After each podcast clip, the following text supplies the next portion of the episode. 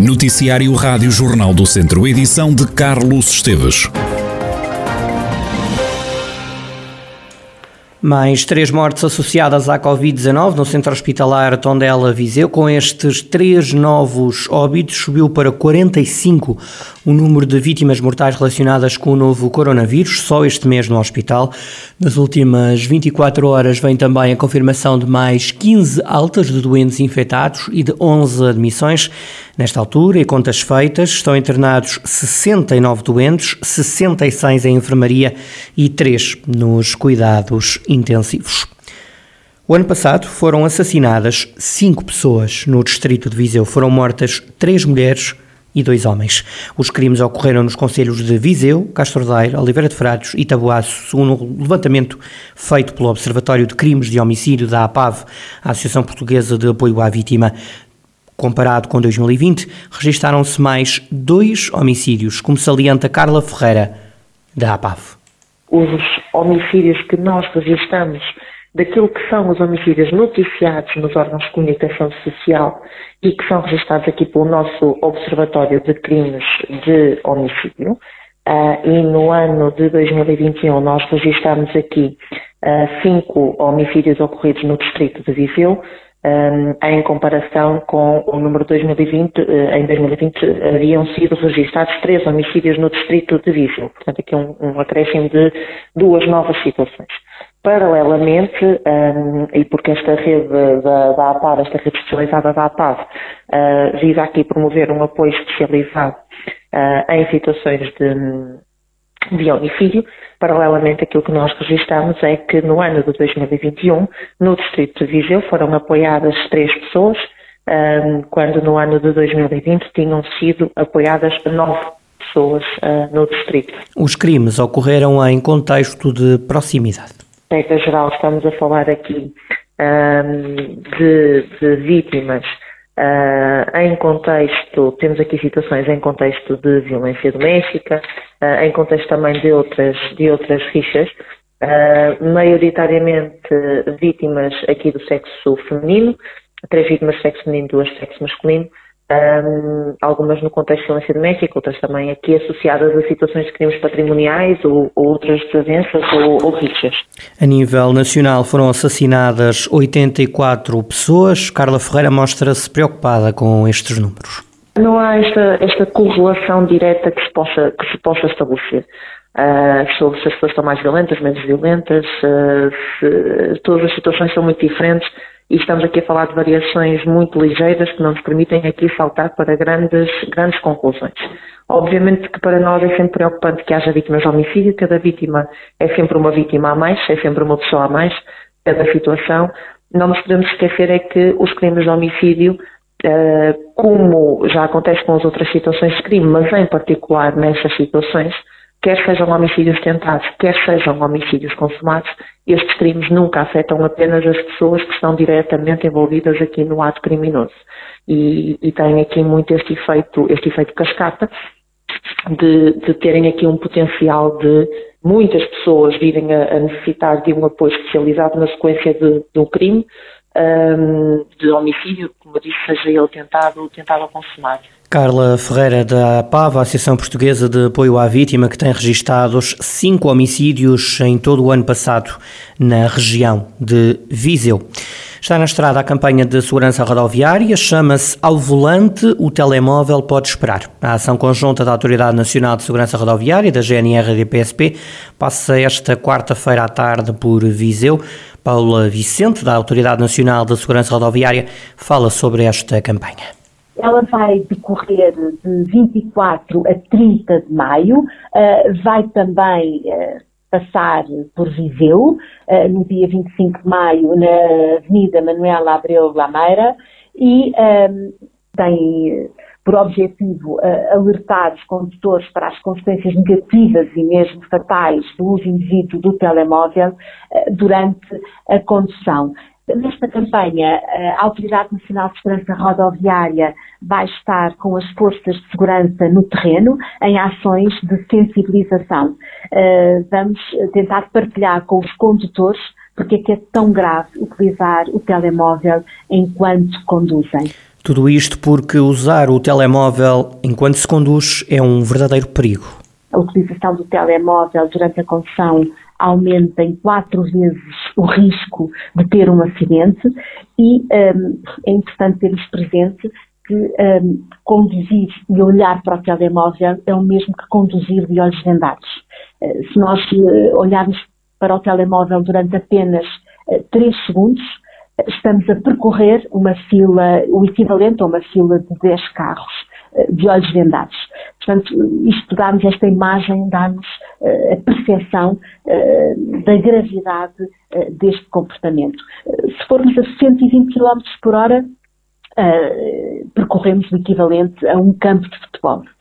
Uh, sabemos também que uh, conduzir com a, com, tele, com a, utilização uh, do telemóvel é o mesmo que conduzir, ou tem os mesmos efeitos que conduzir com uma taxa de álcool no sangue de 0,8 gramas por litro. Paula Vicente, da Autoridade Nacional de Segurança Rodoviária, que com o apoio da GNR e da PSP leva a cabo esta semana a campanha de segurança rodoviária ao volante, o telemóvel pode esperar. Um sonho tornado realidade, é desta forma que Diogo Peixoto, adepto do Tondela, vai lembrar a ida do clube à final da Taça de Portugal. Na memória fica a festa, o antes, o durante e o pós-jogo. Foi um sonho tornado realidade, não é? Fomos hoje amor, muito poucas equipas lá vão. É, foi, foi lindo, foi, é, foi um resultado que não queríamos, mas era o mais esperado, não é? O Porto é muito forte mas o que importa foi a festa, foi o antes, foi o depois, foi o, o jogo em si, a festa que fizemos e acho que conseguimos levar as beiras bem, eh, bem para cima e mostramos o que é, que é a força das beiras e a força do Tondela. O jovem adepto do Tondela confessa que a esperança num bom resultado aumentou quando viu Neto Borges reduzir o marcador para 2-1. Faltavam sensivelmente 15 minutos para o fim do jogo, ele marcou o 2-1, claro que estávamos com aquela esperança que ainda podia dar o empate, mas depois levámos logo a seguir o terceiro gol e pronto, acabou. Diogo Peixoto garante que na bancada Auriverde estavam adeptos de todo o distrito. Mas hum, opá, é de louvar o que os adeptos de Tondela, de Tondela e de, de outras áreas aqui da, da, zona de Viseu fizeram, porque hum, o que importa foi a festa fora do estádio, fora do, do, do jogo. A bancada foi fora do normal estavam adeptos que não são do Conselho de Tondela também, não é? Portanto, estava a região toda nessa bancada. Sim, sim, a região foi em peso, havia muitos adeptos, eu conheci muita gente de Santa Colomba, de, foi gente de Viseu, foi muita gente de todo lado para, para apoiar uma coisa que foi histórica para o, para, para o distrito. Diogo Peixoto, adepto do Tondela no rescaldo à final da Taça de Portugal. O Tondela perdeu por 3-1 diante do Futebol Clube do Porto, mas o apoio ao Clube Beirão foi dado por centenas de adeptos do início ao fim do jogo e, ainda antes da entrada no estádio do Jamor. Nuno Campos pode estar de saída do comando técnico do Tondela. A equipa foi recebida na Câmara Municipal e no discurso o treinador deixou dúvidas sobre se continua ou não à frente dos Auriverdes. Foi um prazer enorme ter estado a representar esta equipa. Uh, já tive, já tive, já ganhei troféu, já tive nos palcos se calhar mais altos do futebol internacional, mas há coisas que eu sinto aqui que, que tenho que, que levar comigo para sempre. Algumas delas serão sempre o sentimento de que ninguém vira a cara à luta, apesar das dificuldades, o sentimento de que este clube tem uma alma enorme com estes adeptos e o sentimento de que estas pessoas todas que deram o máximo em prol do clube. Já Gilberto Coimbra, o presidente do clube, falou também a representação da SAD e garantiu que tudo vai ser feito para que o Tondela regresse à Primeira Liga já na próxima época. Rapidamente, tudo faremos, tudo faremos. Eu, da minha parte, pelo menos, tudo farei para ajudar, para pôr este clube onde ele merece estar, onde foi difícil lá chegar. Foram anos a fio de conquistas. Também tenho que vos dizer que eu diria até que foi, foi, foi fácil começar na Distrital e começar a esgravatar eh, ano após ano para lá chegar, de forma a chegar à Primeira Liga, e depois é, enfim, caiu, sei lá, caiu umas montanhas todas em cima quando eu vi aqueles últimos 3 ou 4 minutos, não quer dizer que acontecesse, mas nomeadamente com o jogo do, aqui em casa com o Bessa, naqueles 4 minutos, aquele empate, caiu-me tudo em cima, mas como já disse, quem anda à chuva molha-se, aconteceu, há que levantar a cabeça, conforme lá chegamos, também vamos ter a oportunidade de lá chegar Gilberto Coimbra, presidente do Tondela, que foi recebido na Câmara Municipal depois da histórica presença na final da Taça de Portugal. E a região de Lafões vai ser palco das comemorações do Dia Nacional da Gastronomia.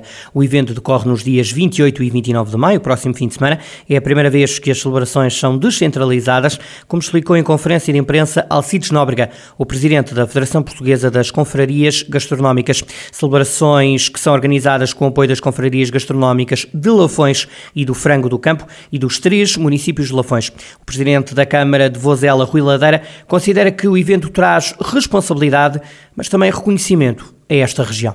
Poder eh, comemorar o Dia Nacional da Gastronomia Portuguesa é um motivo de responsabilidade, mas também é um motivo de reconhecimento, porque a nossa região e tem nos seus as suas referências aqui também nas suas uh, confrarias, o trabalho, o reconhecimento e aquilo que é o caminho que foi percorrido ao longo destes anos. E, portanto, o programa que está aqui preparado não é para um dia, mas é para dois dias, dia 28 e dia 29, uh, eh, nos três conselhos, dignifica muito a gastronomia, as confrarias, a federação, as autarquias e, sobretudo, aquilo que é o legado que nós temos que, como disse, voltar a desenvolver. Já a Teresa Sobrinho, vereadora da Cultura no município de São Pedro do Sul, espera que este Dia Nacional da Gastronomia ajude a trazer mais pessoas ao território de Lafões. E o que eu acho é precisamente isto, tal como foi dito pelos senhores presidentes de Câmara, nós temos que agarrar o que nós temos de único e não temos que andar a a copiar nada, porque nós temos tanta coisa boa, tanta coisa única, cada um de nós e todos juntos, que se cada um pegar no que tem de único, de certeza absoluta que atraímos muitos visitantes ao nosso território. E este Dia Nacional da Gastronomia provavelmente vai comprovar isso, ou seja, as pessoas vêm ao Dia Nacional da Gastronomia, mas vão querer voltar mais tarde. Vão querer voltar para olhar para o nosso território de uma outra forma, degustar o que nós temos de melhor em termos gastronómicos de outra forma, porque eles só vêm provar um bocadinho do que é o nosso território. O presidente da Câmara de Oliveira de Frades, João Valério, elogiou também a descentralização do Dia da Gastronomia.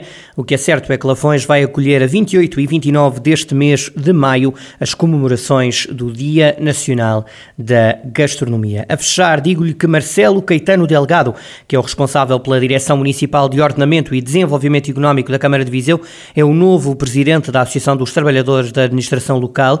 O combate à corrupção é uma das prioridades do mandato de quatro anos anos, de Marcelo Caetano Delgado, à frente desta Associação dos Trabalhadores da Administração Local. Marcelo Caetano Delgado entende que há ainda que estar atento às próximas fontes de financiamento. A primeira ideia é o aproveitamento de todas as oportunidades que se vão colocar ao país nos próximos 10 anos, sendo certo que elas estão muito centradas no aproveitamento de todos os recursos financeiros de fontes externas de financiamento, isso por um lado, e, por outro lado, em todas as alavancas que o país vai beneficiar no próximo ciclo governativo relativamente a essas fontes de financiamento. Marcelo Caetano Delgado, à frente da Associação dos Trabalhadores da Administração Local.